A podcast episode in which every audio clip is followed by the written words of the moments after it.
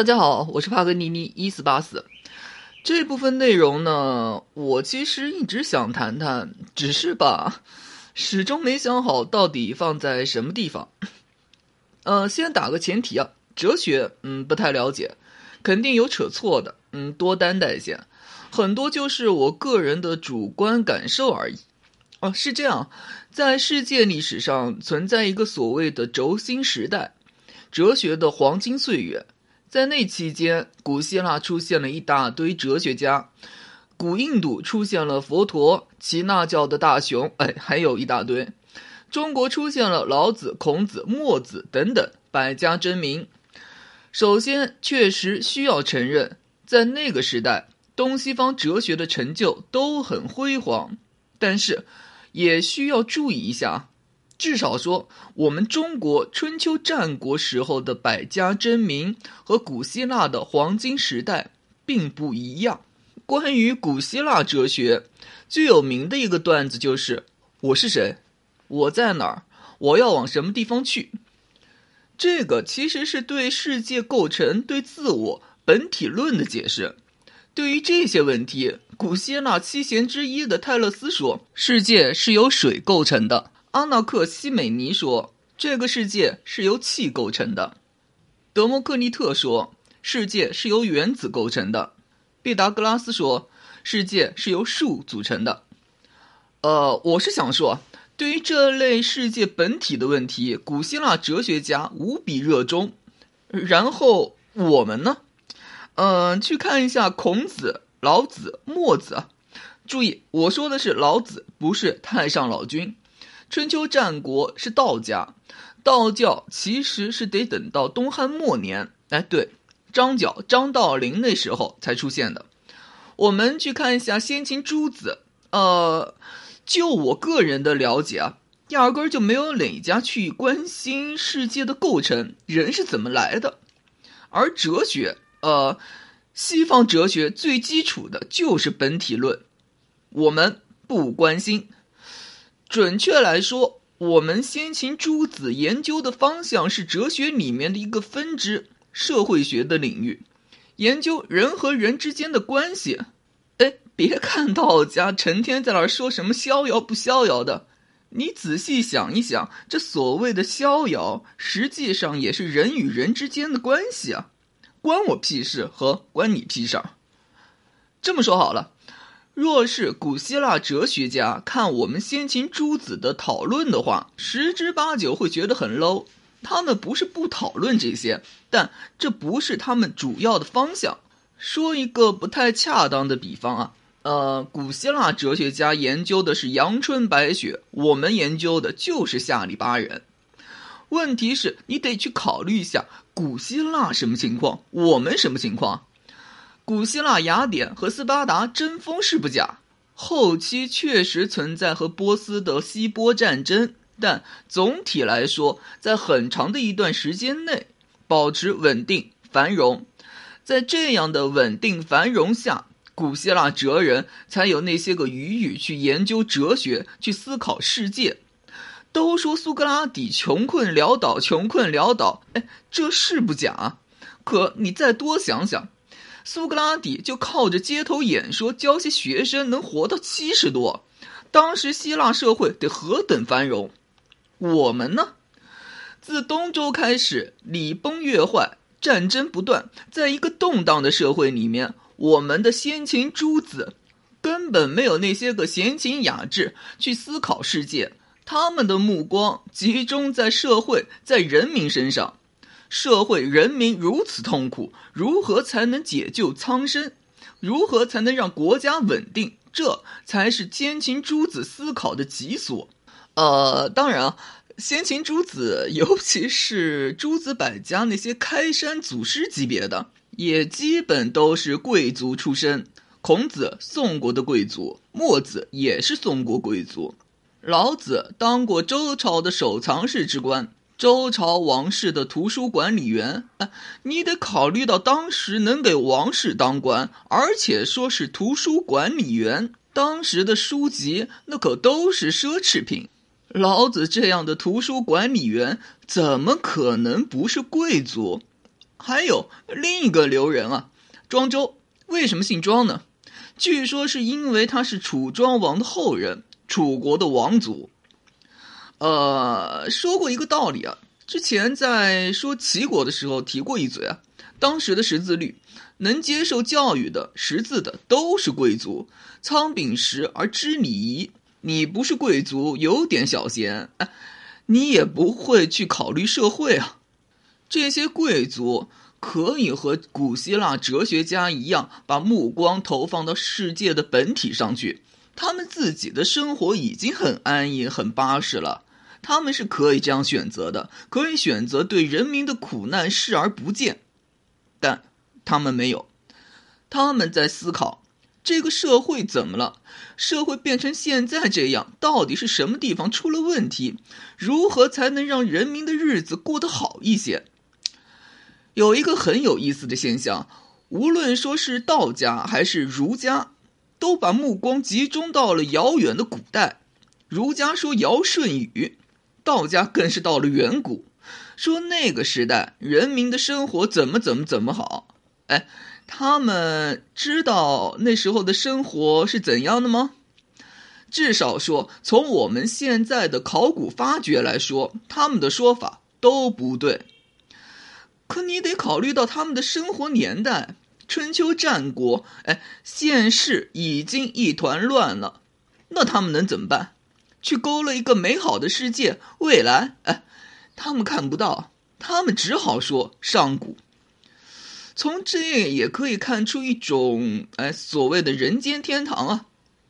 他们没说你要去忍受，去等待往生，等待死后进天堂。他们说，人人过着幸福的生活的社会，我们有过，实现过。现在是乱没错，但既然我们有生活的幸福的时光。所以，我们努力一把，就能把日子过得和我们的上古先人一样。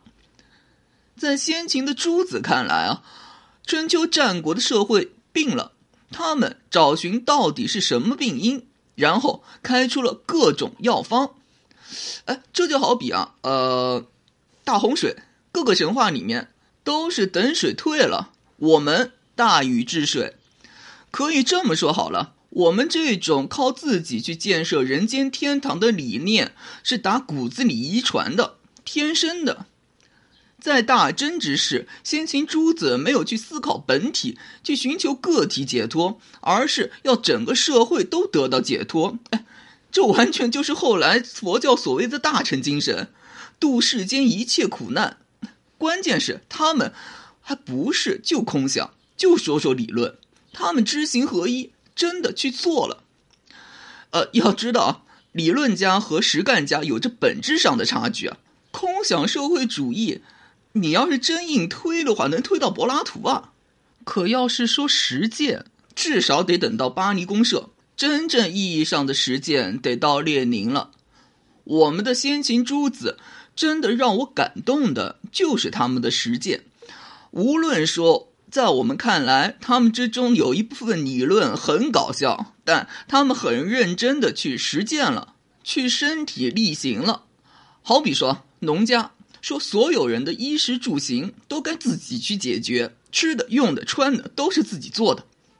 哎，请不要嘲笑这种思想啊！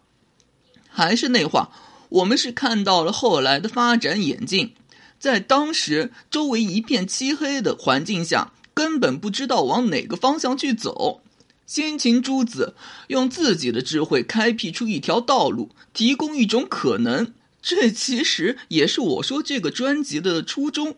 历史就是不断的在试错，在试错的过程里面摸索着前行。先秦诸子就是在不断试错，找寻各种可能，而且身体力行，知行合一。单单这一份情怀就足以让我被汗颜。哎，要知道，我们很多人很擅长说那些大而化之的问题，真实际操作一塌糊涂。好比说，嗯，我，我经常看到说，嗯，中美必有一战，中美必有一战。嗯，怎么打？要不要结盟？和谁结盟？战场选哪儿？谁开第一枪？劈头核武器还是先常规武器？是打败还是灭国？这些都是细节，不重要，战略才是最重要的。哼，哎，你是不是把自己想的太牛了啊？这种话，街头老大爷谁都会说。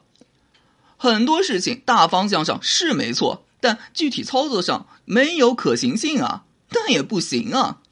达芬奇手稿很多都是正确的，没毛病。问题是在当时的技术下就是不行，就是空中楼阁。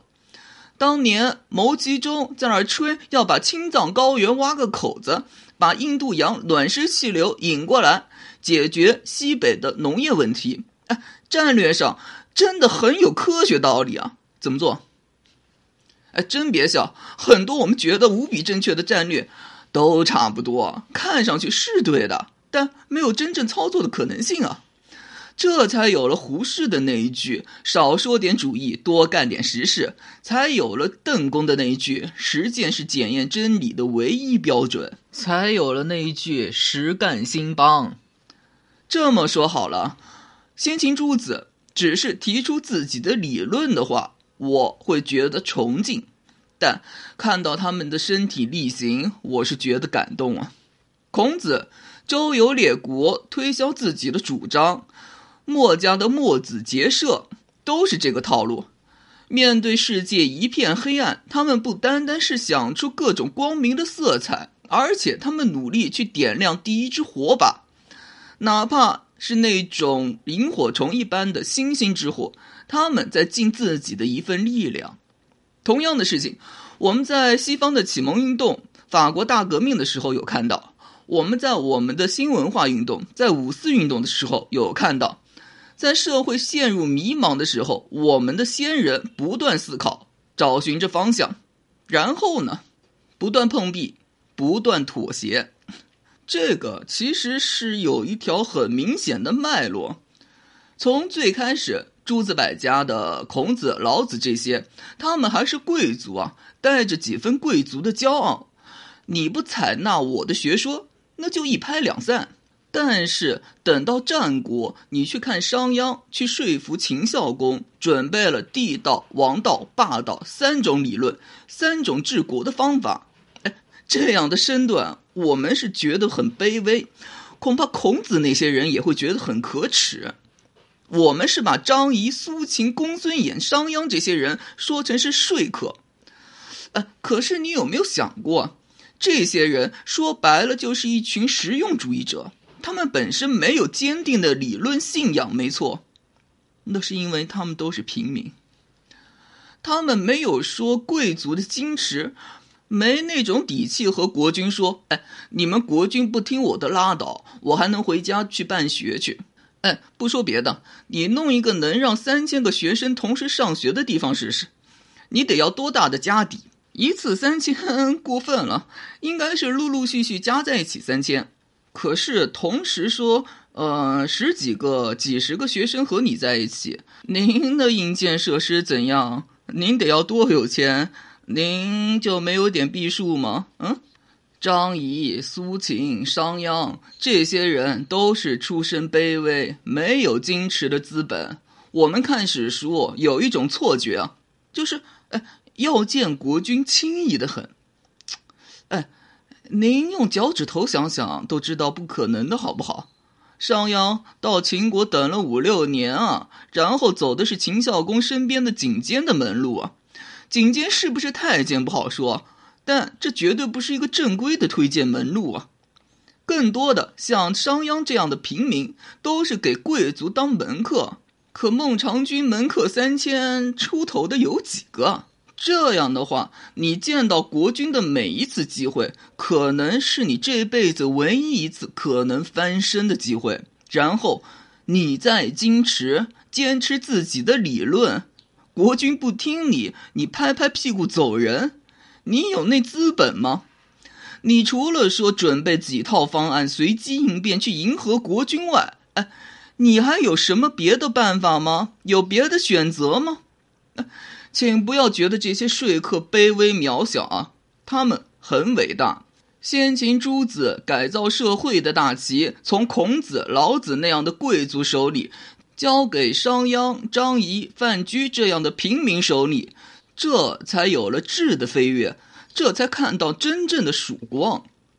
呃，我为什么这么说？呃，《曹刿论战》里面有一句“肉食者鄙”，贵族出身确实能想出不错的法子。哎，但还是我那话，有些事儿你不接触平民，您真不知道。呃，看过一个新闻啊，说一家面馆开业酬宾，前面三天免费，结果呢，凌晨三点就有人排队等吃面了。试问一下，店家在开业之前没想到有人会占便宜吗？会，肯定会想到。但，哎，谁会想到有人会三点凌晨三点就排队吗？就为一口面？你我觉得不可思议，可现实就是这么发生了。同样的，我已经扯过齐国、燕国、赵国的变法，他们的变法主导者往往是国君，是大臣，是贵族，是学者。抱歉，从他们的视线看过去，就是没有平民，他们看不到平民。哪怕说平民阶层已经崛起，人数庞大，他们就是看不到。包括后面的李逵、申不害、吴起，他们发现了平民，但都没有深度挖掘平民的力量。只有商鞅这个没落贵族，长期给魏国公叔痤当门客的商鞅看到了平民，甚至说只有他才能看到平民。哎，没给人当过门客，遭人白眼，你怎么知道平民想翻身、想出头、想晋升的希望有多大？他们那种热情是多大？你又怎么知道平民为了保护自己到手的好日子会爆发出怎样的力量？那个力量将会吞噬整个世界。总结：诸子百家确实是我国哲学的高峰，但更多关注的是社会学领域，要解决当时社会的问题。这充分显示了我们先人关心社会、关心人民大众的情怀。而这种没有把幸福寄托在天堂往生，把希望放在人间，也是我们先人给我们的珍贵财富。